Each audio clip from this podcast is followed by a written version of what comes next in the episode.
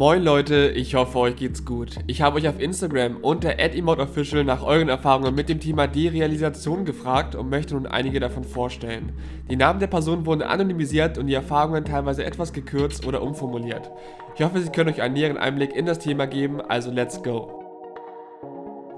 Kurze Triggerwarnung in die Runde geworfen. In dieser Podcast-Folge geht es teilweise auch um zum Beispiel Gewalterfahrungen. Behalte das im Hinterkopf und entscheide selbst, ob du aktuell damit zurechtkommst. Nun aber los mit der ersten Erfahrung. Laura, weiblich 20, schreibt: Ich habe viele traumatische Erfahrungen in meiner Kindheit gemacht. Meine Mutter wurde mir gegenüber fast täglich handgreiflich und strafte mich mit psychischer Vernachlässigung und Liebesentzug. Nach solchen Situationen begann ich irgendwann unbewusst zu derealisieren. Es fühlte sich gut an. Meist begann es mit einem Kribbeln und plötzlich fühlte ich mich umarmt, wie in eine warme Decke gepackt. Häufig lag oder saß ich dann Minuten bis Stunden mit offenen Augen irgendwo in meinem Zimmer und habe mich nicht bewegt. Irgendwann ergriff es mich wieder. Es fühlte sich an wie eine kalte Dusche. So kam ich in die Realität zurück. Über die Jahre wurden diese Derealisationen immer schlimmer, dass ich mich sogar wie beim Schlafwandern fortbewegte und öfters auch unbewusst verletzte. So kam es, dass ich 2020 in die Klinik kam. Dort bekam ich Verhaltenstherapien und Traumatherapien. Mir wurde außerdem ein Notfallstift gegeben, an dem ich riechen konnte, wenn ich merke, dass ich derealisiere und so wieder in die Realität finden konnte. Den trage ich seitdem immer bei mir. Nun bin ich seit fast fünf Monaten nicht mehr derealisiert. Ich merke aber, dass der Drang dazu groß wird, wenn jemand stark mit den Händen fuchtelt oder mir gegenüber laut wird. Das Trauma ist gegenwärtig und tut immer noch unfassbar weh. Trotzdem meistere ich meinen Alltag ziemlich selbstständig. Die Psychotherapie besuche ich regelmäßig, welche mir auch sehr hilft. Ich wünschte, ich hätte früher über alles gesprochen. Bei der Erfahrung von Laura wird wirklich sehr gut deutlich, wie so eine Derealisation meistens entsteht. Denn grundlegend ist das Ganze eine Schutzreaktion der Psyche in Bezug auf extreme Erfahrungen, die man durch die Außenwelt erfährt. Gewalterfahrungen und besonders Traumata sind hier sehr häufig und da man sich machtlos dagegen fühlt bzw. das alles nicht verarbeiten kann, versucht unsere Psyche unterbewusst die Außenwelt auszublenden.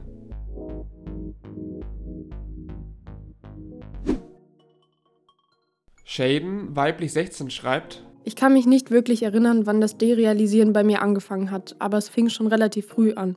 Ich habe mir darüber auch nie wirklich Gedanken gemacht. Ich dachte, es wäre normal, sich so zu fühlen, bis mir andere sagten, dass sie das nicht kennen. Den Auslöser dafür kenne ich leider nicht. Dennoch weiß ich, dass es sich verschlimmerte, als ich anfing, Gras zu rauchen.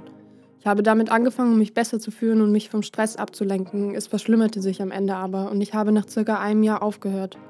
Es ist ein komisches Gefühl und schwierig zu erklären. Es ist, als ob man in einem Spiel ist und jemand anderes dich kontrolliert. Man fühlt sich einfach nicht wie man selbst. Es kommt öfter mal vor, dass ich nur da sitze und mich umschaue und nichts fühlt sich real oder richtig an. Es kommt auch vor, dass sich meine Hände komisch anfühlen und ich sie die ganze Zeit anfasse und anstarre. In der Schule kann es manchmal noch schlimmer sein.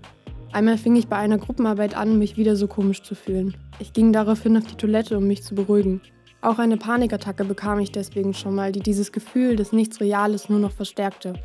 Ich dachte immer, dass ich mir nur was vormache und ich verrückt werde und habe mich deswegen nie getraut, nach Hilfe zu fragen. Ich wusste mir auch nie zu helfen. Am Ende habe ich dann doch nach Hilfe gefragt und werde bald nicht nur aus diesen Gründen zur Therapie gehen. Was ich auf jeden Fall daraus gelernt habe, ist, dass das Rauchen nichts besser macht und dass man immer nach Hilfe fragen sollte. Jeder hat Hilfe verdient und sollte sie auch bekommen, wenn man sie braucht. Vermutlich geht es vielen da draußen sehr ähnlich wie Shaden und sie haben das Gefühl, dass ihre Probleme und ihr Leiden normal ist. Besonders im Jugendalter geht das vielen so, weil man ja nur sein eigenes Leben kennt und ich dachte deshalb früher auch, dass meine Panikattacken normal wären. Von daher empfehle ich euch natürlich immer mit anderen über sowas zu reden, aber auch unabhängig auf euer Leben zu schauen und zu überlegen, ob euch aktuell Dinge belasten. Alexandra, weiblich 31, schreibt: Ich leide seit meiner Kindheit unter Derealisation und Depersonalisation. Jedoch wurde dies erst im Erwachsenenalter richtig diagnostiziert.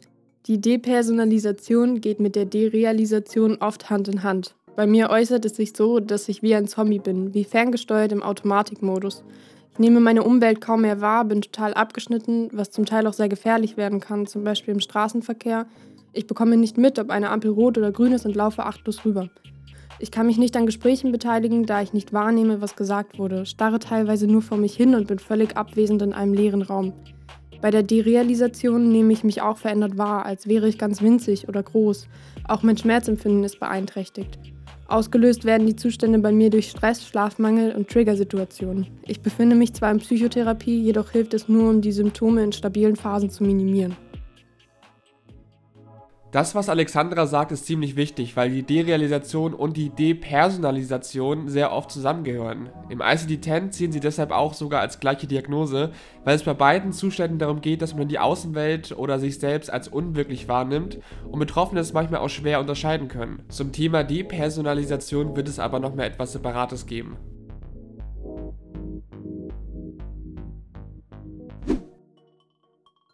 Annabelle, weiblich 19, schreibt: Meine ersten Erfahrungen mit Derealisation waren, als ich ca. 14 Jahre alt war, und da hielt es sich immer nur ein paar Minuten und ich habe dem Ganzen nicht so viel Bedeutung zugeordnet. Mit 17 Jahren hielt die Derealisation zum ersten Mal länger. Ich bin mitten im Unterricht derealisiert und das hielt dann für ein paar Stunden. Die Umwelt hat sich surreal angefühlt, ich habe schlechter gehört und irgendwie fühlt es sich so an, als ob alles vor mir auf einer Leinwand abgespielt wird. Ich hatte zudem ein enormes Angstgefühl. Ich dachte, ich werde verrückt und verliere komplett meinen Verstand. Danach passierte mir das immer wieder in regelmäßigen Abständen für ein paar Stunden und obwohl ich es kannte, hat es sich jedes Mal genauso grausam angefühlt wie beim ersten Mal. Manchmal fühlt es sich so an, als ob man betrunken wäre und die Wahrnehmung sich verändert. Durch später dazukommende andere psychische Probleme bin ich mittlerweile in Therapie und ich weiß auch, dass die Derealisation durch einen jahrelangen Missbrauch in meiner Kindheit als eine Art Überlebenstechnik ausgelöst wurden. Seitdem ich in Therapie bin, ist es deutlich erträglicher, da ich weiß, dass es wieder vorbeigeht und dass sowas nichts Schlimmes ist und jedem mal passieren kann. Den letzten Punkt von Annabelle möchte ich an dieser Stelle sehr gerne nochmal unterstreichen, weil eine Therapie hier wirklich entscheidend sein kann. Oft ist es schwierig, diesen Zustand oder allgemein seine Gedanken und Gefühle einer Ursache zuzuordnen und dann auch noch die richtigen Schritte in die Wege zu leiten, damit sich das Ganze bessert. Deshalb ist es extrem hilfreich, so früh es geht zu versuchen, einen Therapieplatz zu bekommen, damit man es auch frühestmöglich eindämmen kann. Sydney, weiblich 24, schreibt: Eine Derealisation ist bei mir das erste Mal während eines Klinikaufenthaltes aufgetreten, als ich spazieren war. Von einem Moment auf den anderen hatte ich das Gefühl, die Welt mit anderen Augen zu sehen. Alles wirkte künstlich, so als wäre die Welt um mich herum nicht echt.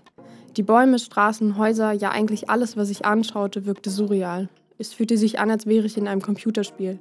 Einer der Gedanken, der mir kam, war, dass ich in einer unechten Welt auch nicht sterben könnte dass es keine Konsequenzen hätte, wenn ich über die Straße gehen würde und angefahren werden würde. Diese Derealisation dauerte nur wenige Minuten an. In dem Moment selbst hatte ich keine Angst. Es war eher Erstaunen, worauf dann danach Besorgnis erfolgte. Da ich dachte, ich würde vielleicht den Verstand verlieren. Oder dass ich womöglich fahrlässig handeln könnte durch dieses Gefühl der Konsequenzlosigkeit. Durch meine Therapeutin und Recherchen wurden mir die psychischen Zusammenhänge dann klarer. Mittlerweile habe ich mich an die Dissoziation gewöhnt und akzeptiere sie so, wie sie kommen. Im Alltag habe ich immer mal wieder Momente, in denen plötzlich alles weiter weg scheint, so als würden meine Augen hinter meinem Kopf sitzen. Oder in denen Dinge, Orte, Situationen, die ich kenne, unecht wirken. Ich erkenne sie und weiß, dass sie eigentlich vertraut sein müssten, aber sie scheinen künstlich und fremd. Teilweise wirkt mein Umfeld oder gewisse Dinge, die ich vor mir sehe, auch kleiner oder so, als würde ich plötzlich in die Höhe wachsen. Ich habe auch schon längere Derealisations- und Depersonalisationsphasen von zwei bis drei Monaten gehabt, in denen ich die Realität als fremd wahrgenommen habe und durchgehend hinterfragt habe, ob diese Welt die echte ist. Oder das monatelange Gefühl, in einer Blase zu existieren. Als würde meine Umwelt nicht zu mir durchdringen, als würde ich alles hinter einer Glasscheibe beobachten. Durch die Depersonalisation hatte ich auch das Gefühl, von mir und meiner Persönlichkeit abgespalten und distanziert zu sein als wäre ich lediglich eine Hülle ohne Emotionen, taub und ohne richtig zu wissen, wer ich eigentlich bin. In den kurzen Momenten der Derealisation hilft mir das Anwenden von Skills, sowie meine Assistenzhündin. Meine Hündin merkt die Dissoziation und reagiert daraufhin mit taktilen Impulsen, die ich ihr beigebracht habe. Zum Beispiel indem sie ihren Kopf auf meinen Schoß legt, sich an mich drückt, sich mit ihrem Oberkörper auf meinen Schoß abstützt, mit ihrer Pfote an meinem Bein kratzt oder ähnliches. Bei den Skills helfen vor allem Duftöle, Tigerbalm oder zu versuchen, mit anderen in Kontakt zu treten oder im Gespräch zu bleiben. Bei den langen Phasen blieb mir leider nichts anderes übrig als abwarten und weiterhin zur Therapie gehen. Allerdings habe ich dieses Jahr eine längere Depersonalisationsphase tatsächlich endlich durch ein neues Off-Label-Medikament unterbrechen können. Das Medikament soll bei Dissoziationen helfen und auch wenn es auf den Großteil meiner Episoden keinen Einfluss hatte, hat es zumindest bei der Depersonalisation geholfen was eine riesige Befreiung war, weil ich endlich wieder ein bisschen besser in der Lage bin zu weinen und meinen Gefühlen Raum zu geben. Es kann so qualvoll sein, im Innern tiefe Traurigkeit zu spüren, ohne in der Lage zu sein, sie durch Weinen rauszulassen.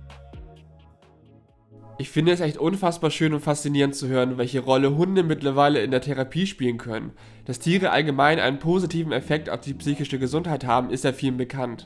Aber zu hören, dass Hunde mittlerweile sogar Dissoziationen bemerken und reagieren, ist echt krass, finde ich. Allgemein sind Skills eine gute Möglichkeit, um in solchen Zuständen wieder zu sich zu kommen. Einen separaten Beitrag auf Instagram mit einer Skillliste wird es in Zukunft auf jeden Fall geben.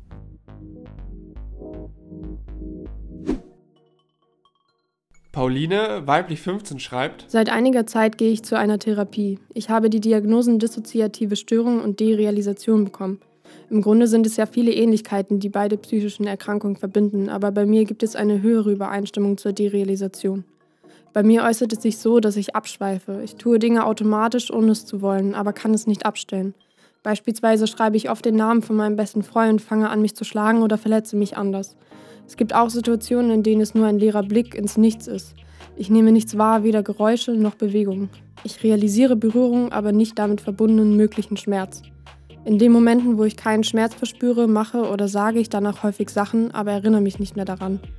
Manchmal bin ich auch stundenlang körperlich da, kann telefonieren, reden, schreiben, aber erinnere mich nicht mehr daran. Ich fühle mich die ganze Zeit, als würde ich in einem Film sein und meinem Leben zusehen, wie es gelebt wird. Und plötzlich gibt es einen Filmriss.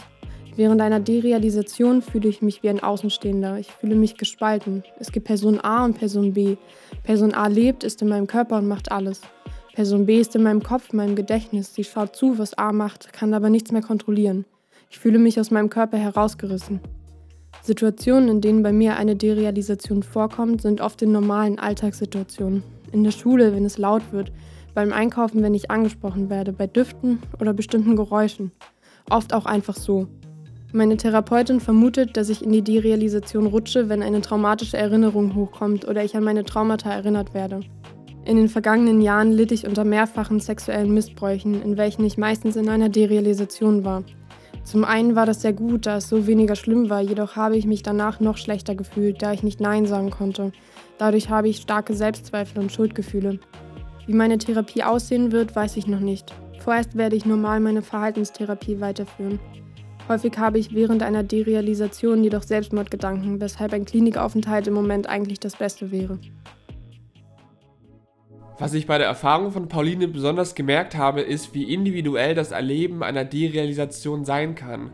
Wir haben ja jetzt schon einige Erfahrungen gehört und jeder hat bisher den Zustand mit einem anderen Ansatz beschrieben und das finde ich wirklich sehr spannend. Man kann das Ganze also nicht verallgemeinern und auch als Außenstehender ist es deshalb immer empfehlenswert, mit Betroffenen direkt darüber zu reden, wenn man sich dafür interessiert oder diese unterstützen möchte.